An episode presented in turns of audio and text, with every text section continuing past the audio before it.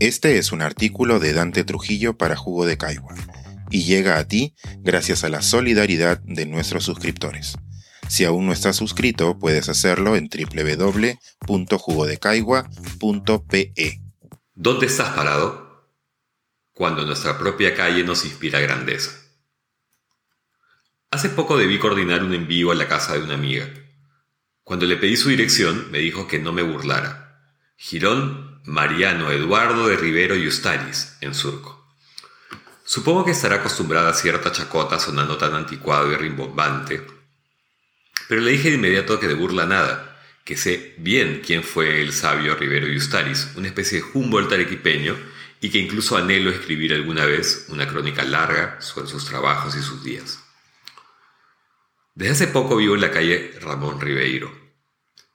Mucho tiempo atrás pensaba, como me consta le sucede a otros, que estaba consagrada a Julio Ramón Ribeiro, pero no. El jurista Ribeiro fue el bisabuelo del escritor Ribeiro. El primero tiene una calle de 10 cuadras que van de Barranco a Miraflores. El segundo, aunque parezca increíble, hasta donde sé, solo cuenta con una avenida de poco más de 100 metros en La Merced. No hay ni un pasaje en Miraflores, su barrio, ni en ninguna otra parte dedicado al mayor cuentista peruano.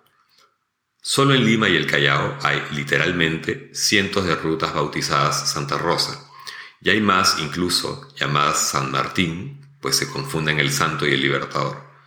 Hay tres los planetas, docenas de los ingenieros, otros tantos los pinos, al menos dos el greco, cinco los escritores.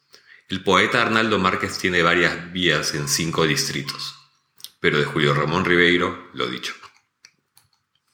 ¿Quién le pone nombre a las avenidas y por qué? Póngase la mano en el pecho y piense, ¿sabe bien quién fue Javier Prado? ¿Eduardo de Hadich? ¿Nicolás Arriola? Ramón Ribeiro fue un gran hombre, Abogado y catedrático notable, cofundó la Facultad de Ciencias Políticas y Administrativas de San Marcos, de donde llegó a ser rector. También ocupó dos veces el Ministerio de Relaciones Exteriores y fue presidente de la Corte Suprema del Perú. Pero su mayor grandeza, me parece, radica en dos momentos de su biografía.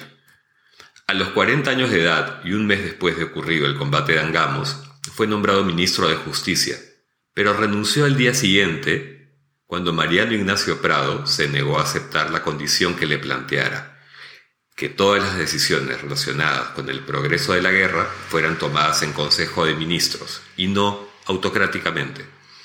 Tres semanas después, Prado abandonó el país rumbo a Europa y ya se sabe lo que continuó.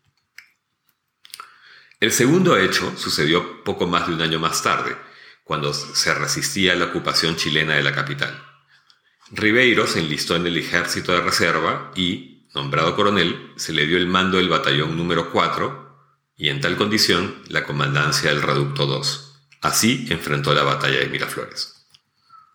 El 15 de enero de 1881 no pelearon ahí militares, sino estudiantes, vecinos, catedráticos, médicos, intelectuales, la burguesía culta entonces. No me voy a extender en los hechos de esa jornada épica y desgraciada, pero diré al menos que Ribeiro fue un líder inspirador y un valiente. Como se recordará, en el Reducto 2 pasó lo que en el resto de trincheras nacionales, que muy pronto se acabaron las municiones. Viendo que así sería incontenible el avance de los chilenos, que ingresaban feroces a la ciudad por lo que hoy es la vía expresa y sin indicaciones sobre cómo proceder, Ribeiro partió con los sobrevivientes de su batallón hasta Palacio de Gobierno, pidiendo ayuda e instrucciones y no los recibió nadie. Luego de la derrota, Ramón Ribeiro se quedó a vivir en Miraflores, cerca de Reducto. Paseaba por ahí a menudo, recordaba tantos amigos, tanta rabia, tanta muerte, hasta que él mismo murió en 1916. Un par de décadas, de décadas más tarde le pusieron su nombre a una de las calles que bordea el hermoso parque que acoge, entre sauces y tipas, la trinchera del barrio. La asociación libre de ideas me lleva a pensar dos cosas. Por un lado, recuerdo quiénes fueron los que se enfrentaron con tanta inexperiencia como coraje y dignidad al invasor hace 140 años, y me pregunto si en el momento actual, arduo y conflictivo, amenazados por tantas fuerzas enemigas, ¿estamos a la altura de la historia? Quienes conformamos hoy esa misma burguesía letrada, los que fuimos a la universidad y nos dedicamos a las humanidades o a las ciencias sociales, ¿somos descendientes honrosos de aquellos que pelearon en el Reducto 2? ¿Hacemos todo lo que podemos? ¿Realmente luchamos por el bien común? Lo otro es un pensamiento recurrente, aquello de que la cotidianidad hace invisible lo extraordinario. El parque reducto sigue cerrado, sin motivos sensatos, desde inicios de la pandemia. Pero nadie nos puede privar de pararnos en la esquina de Benavides y Paseo de la República, por ejemplo, e imaginar la mañana ardiente, las balas silbando, los cañonazos, las huestes chilenas tomando la ciudad por el zanjón, las banderas, los gritos, la desesperación. Y entre la multitud de combatientes, la figura de un profesor menudo y miope alentando a los suyos sable en mano hasta perder la voz, su furia impotente, su amor a la tierra, su amor propio. Este es un artículo de Dante Trujillo para Jugo de Caigua y llega a ti gracias a la solidaridad de nuestros suscriptores. Si aún no estás suscrito, puedes hacerlo en www.jugodecaigua.pe.